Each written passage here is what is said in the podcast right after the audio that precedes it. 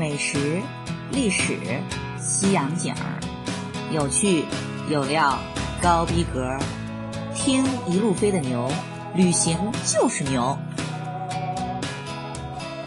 大家好，我是一路飞的牛，很高兴又跟大家见面了。牛如约而至，从今天开始，咱们就正式开启那神秘的中东以色列约旦行记。而作为游记的开篇呢，牛打算从出发前的准备工作开始讲起。所以今天的这一期可以算是纯技术攻略篇，希望对大家能有所帮助。如果有想去的小伙伴还有什么疑问的话，也请尽管来问牛，牛一定会尽牛所能的跟大家回答的。上期哈牛也跟大家提过了，这以色列那可是个挑费超高的地儿，目测哈是远超欧美。作为并不土豪的劳动人民的一份子，为了少花钱还能多办事儿，尽量的少掏银子，还能维持差不多的享受，牛和姨父哈那也是绞尽了脑汁儿，把能想到的招儿哈都用上了。基本可以说是在牛飞世界的这么多趟的旅程中，这次的攻略啊是最详细也最上心的。从行程决定到出发前的那段时间里，两个人基本是天天泡在攻略里，上下求索，那叫个认真啊！这里哈，再跟大家老王卖瓜、臭不要 face 的嘚瑟一下。最后哈，可以说是真正做到了高贵而不贵，基本哈是用参团的费用体验了轻奢的自驾旅行。说明牛和姨夫这旅行达人哈，绝对不是浪得虚名的，功力那也是在那儿摆着呢。而同学们哈，应该都知道，在旅行的所有费用里面，机票可以说是最大的支出项目之一。跟大家坦白交代一下，这牛的旅程经常就是从抄底捞着了特价机票开始的，所以哈，这牛和姨夫真的是典型的没有特价机票基本就不出门的非常有原则的同学。而以色列、约旦哈，就是中东那一片儿哈，那是夏天那是特别的炎热，而冬天呢虽然确实不冷，但是也下不了海。要知道，这也真的是个很大的缺陷。因为哈牛去埃及那一年是十二月去的，都已经住在人家那红海滨赫尔戈达的海边五星级度假豪华酒店里了，但愣是因为海水太凉，最后终于没有下成海，这也成了扎在牛心里的一根深刺儿。所以这次牛去中东以色列约旦，正好要跟红海哈第二次握手。一定哈要把牛上次的遗憾弥补回来，所以选来选去哈，去这个地儿它最好的时间那就是金秋十月。而既然是十月份出门，那咱们这江湖中人怎么着也得用上这十一黄金周假期，对不？不然实在是暴殄天物，太浪费了。就在前面的《玫瑰之约》的九九八十一难那集里，哈牛跟大家提到过，在二零一六年初的时候啊，也真是怪牛太心急了，手太快，在小伙伴们签证还没办下来之前，哈牛就着急先下手抢了特价票，其结果哈却是有两个姐姐被拒了不说哈，其他小伙伴们哈也生生的被那杀千刀的奥地利使馆签成了单次申根。最后的结果是哈，拿到了签证的小伙伴们不得不哈改行程，只在申根国家里头转悠了一圈不说，并且那两个被拒的姐姐的机票也成了实时的硬损，而且牛和一众小伙伴们跟吸血鬼和玫瑰花的约会，也就是罗马尼亚和保加利亚的旅程哈，也是硬生生的被拖了一年，简直是血淋淋的教训呀！俗话说哈，这一朝被蛇咬，十年怕井绳，从此哈牛可以说得上杯弓蛇影，真是被吓怕了。这一次呢，哈，那咱肯定得老老实实的按照先办签证再买机票的正常流程，规规矩矩的来。而既然今天这期哈是技术攻略帖，所以牛也是尽量跟大家先捞干货，所以咱就先从签证开始说起。首先哈，这次其实牛的中东之行哈涵盖了三个国家，因为人家巴勒斯坦其实已经建国了，是联合国的一个成员。只不过事实上，真的是被以色列圈在一个很小的地方，生存环境真心是很可怜的。而且呢，他也没有什么真正的实力哈，行使他自己的主权。结果就是哈，去的游客也倒不用真正的再办签证了。但他和以色列之间哈还是有个关卡的，这个具体细节哈，咱们留到后面的游记里哈，再跟大家细细的详说。所以现在这趟中东之行呢，就牵扯到两个国家的签证，就是约旦和以色列。咱们哈就从易到难，一项一项跟大家说。先说这个约旦签证，约旦呢是很仁义的，给全世界游客哈都开放的落地签。虽然这个费用可不低，它这个费用是四十约旦迪纳尔，听这个数字不高对吧？只有四十块。但是大家不知道的一点是哈，这约旦的迪纳尔啊，那是相当的值钱，它跟人民币是一比十，牛吧？比英镑都贵，所以这个落地签的费用是四百块人民币，挺不便宜的。这里哈，牛得给大家抖个小包袱，教一个小攻略了，就是如果要去约旦旅行的话呢，有一个省钱的好方法，就是推荐大家办这个 Jordan Pass，就是约旦通。这个 Jordan Pass 哈，它不仅含了这个约旦的落地签证费，而且还含了佩特拉、杰拉什、瓦迪拉姆，还有安曼城里大大小小的很多个景点。别的不说，光佩特拉的门票五十迪纳尔，加上签证费四十迪纳尔，你就已经赚了。但是约旦通有一个条件必须得满足，那就是哈，游客必须得在约旦待够三天。只要你满足了这个条件，就有资格。办理这个约旦通，这个约旦通呢，需要到它的官网去申请办理。虽然是英文网站哈，但是界面还算比较友好，还是不算很难。如果大家关于约旦通有什么不清楚的哈，也可以来问牛，牛一定会跟大家详细解答的。好了，说完约旦签证，咱们就该说起这个奇葩的以色列签证了。你这个以色列签证哈，牛都真的不知道该怎么说的好，真的是又爱又恨，因为哈，它的优点和缺点。同样明显，咱们先说它的优点吧，那就是超便宜。以色列签证的价格，单次签证的价格只有人民币一百七，你真的没有听错，只有一百七哦。再加上寄护照的邮费四十块钱，也不过才二百一十块人民币，比泰国签证都便宜。所以哈，这一百七你买不了吃亏。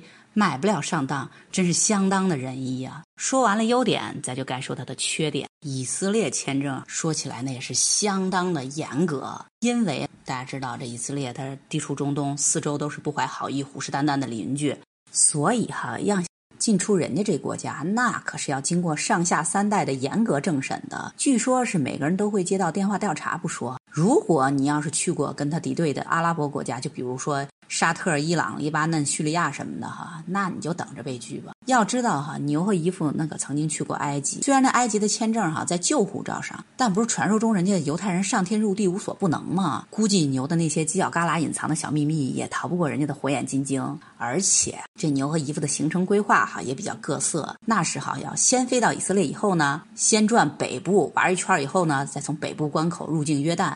接下来才把约旦玩一大圈以后呢，再从中部的关口回到以色列，最后逛这耶路撒冷、巴勒斯坦、特拉维夫，最终呢再从以色列回国。为什么要这么安排哈？大家问，那还不是为了节省成本？记得吧哈？就在前面自驾的那一集里哈，牛跟大家已经提到过了，就是这机票哈，一般来说那都是往返票比开口票便宜，所以说哈，这从特拉维夫往返。那绝对要比哈去程特拉维夫回程约旦安曼要便宜的多，所以哈就在等签证的那几天哈，这牛的日子哈，他真心也是挺不好过的，可以说是杯弓蛇影，心急如焚呀，生怕哈被人家以色列给拒了，或者是哈只发个单次签证，那不就抓瞎了？好在哈人家犹太人的效率还真是没得说，牛的担心也没持续太长时间，好像也就一个星期左右，这护照就寄回来了，打开一看。过了，而且哈，人家还很仁义的给了牛两次入境的签证，这一下子哈，这颗心才算真真正正的放回肚子里。这拿到签证以后的第一件事儿，那就是赶紧的买机票吧。没想到哈，这一打开电脑，当头就碰到一个晴天霹雳，姨父一直盯着的阿塞拜疆航空的，就是北京从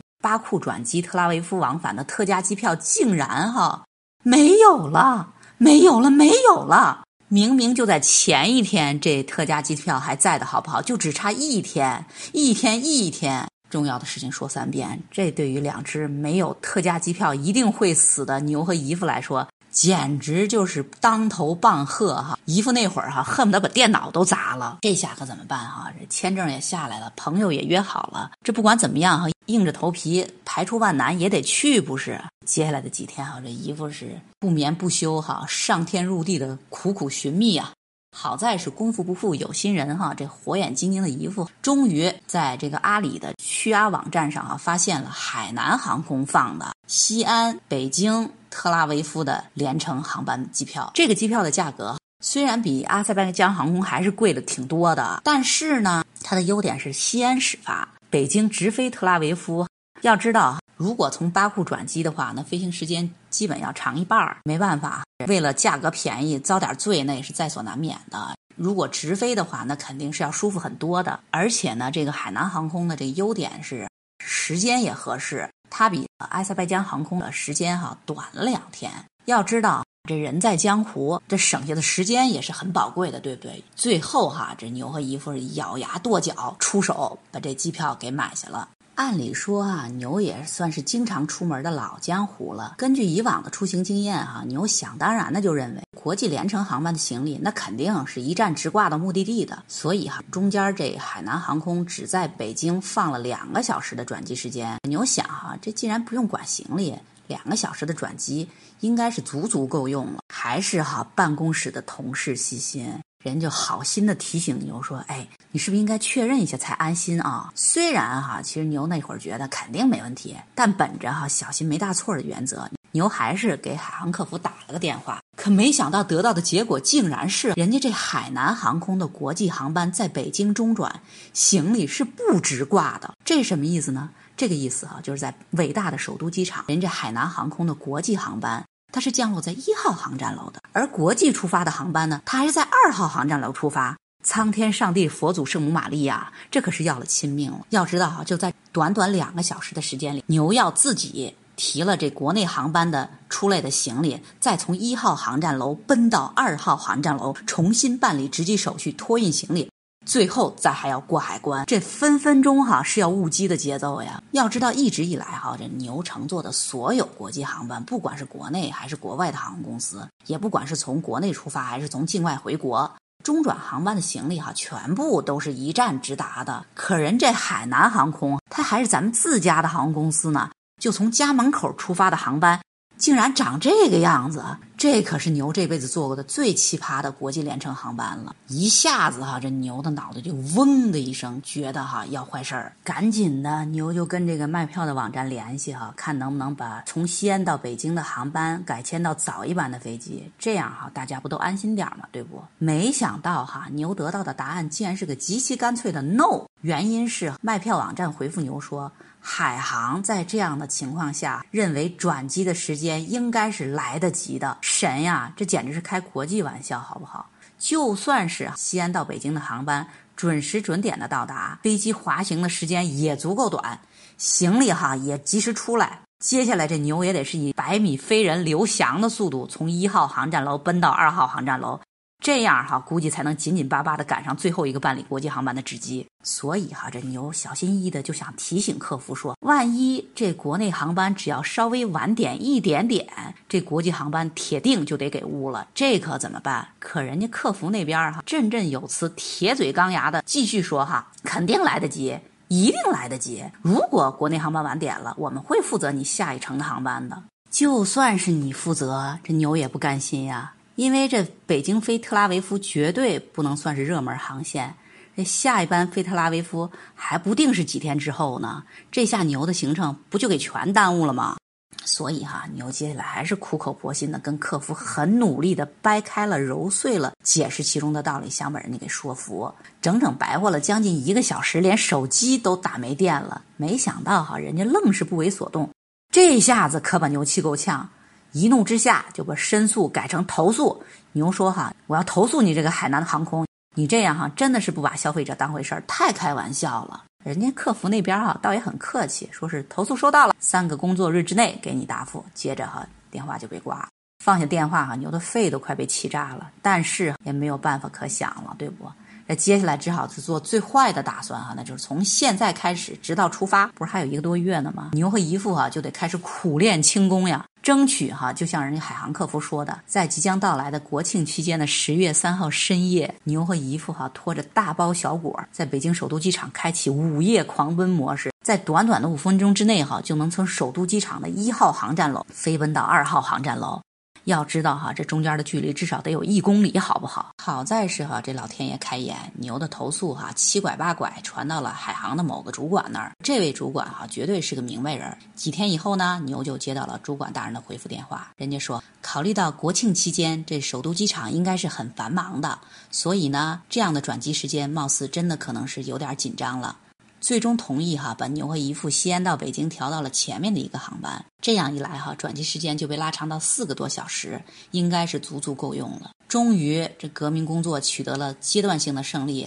貌似这牛的轻功哈也可以暂时不用练了，悬了好多天的心哈也算重新放回了肚子里。闲话少说，既然是在国庆期间赶飞机呢，牛也绝对不敢掉以轻心。早早的，牛和姨父就赶到了西安机场。没想到哈，真人算不如天算，就当天哈晴空万里的西安机场，唯一一趟晚点的航班。就是牛和姨父要乘坐的北京到西安的那一班，而且一晚就是俩小时。本来哈认为这午夜狂奔模式完全可以不用再开启了的牛哈，立刻就傻了眼儿。这样一来哈，在北京又只剩下两个多小时的转机时间了。您这是在玩我吗？这时候哈，牛可又痛悔这轻功没有好好练，这下可怎么办呀？也算是哈吉人自有天相。虽然海航的卖票系统哈实在有够奇葩，但海航西安站的地勤工作人员那可真是相当的给力。这里哈牛一定要把人家赞一下。一了解到牛和姨父的情况以后呢，人家就积极主动的各处协调，最后呢把牛和姨父改到了国航的航班上。因为哈海航和国航是同属一个联盟的，而且海航当天。已经没有更早的航班了。说起来，这国庆期间哈，这国航的航班还有空座，让牛和姨夫改，实在实在是太幸运了。不然哈，真就抓瞎了。现在想起来哈，牛还小后怕来着。在这里哈，牛跟大家插个题外话，小小的吐槽一下了。就是说起来，国航咱天朝的头牌航空公司，竟然哈晚上七点半起飞的航班，连饭都不给吃，最后哈两个人还是饿着肚子飞到了北京。虽然如此哈，牛和姨父这历尽千辛万苦之后呢，还算是有惊无险的乘上了飞往特拉维夫的航班。